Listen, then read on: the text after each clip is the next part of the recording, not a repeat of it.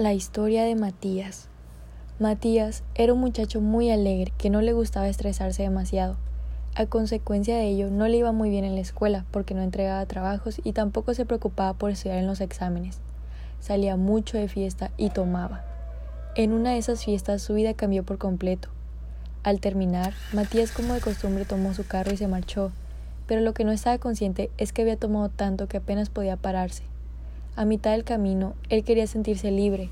Estaba muy tomado, así que aceleró el carro a una velocidad muy peligrosa y terminó cayéndose en una curva. Estuvo a punto de morir. Tuvo lesiones muy graves que dejaron a Matías sin caminar y apenas podía mover los brazos. Él se sentía tan mal que cada día tenía ganas de morir. Iba a terapias y siempre había malas noticias para él. Aunque ya tenía el control total del torso hacia arriba, Matías estaba deprimido por no poder caminar. Pero un día su primo llegó de Estados Unidos, lo fue a ver, pero no se podía ni comunicar ya que ninguno hablaba el idioma del otro.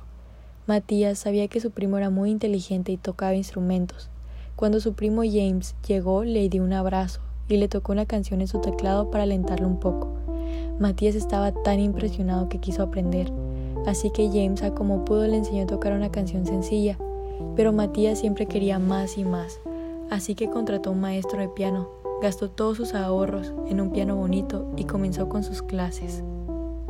Matías comenzó a sentirse completo y aún más feliz que antes. Aprendió muy rápido el piano, ya que invirtió casi todo el día tocándolo.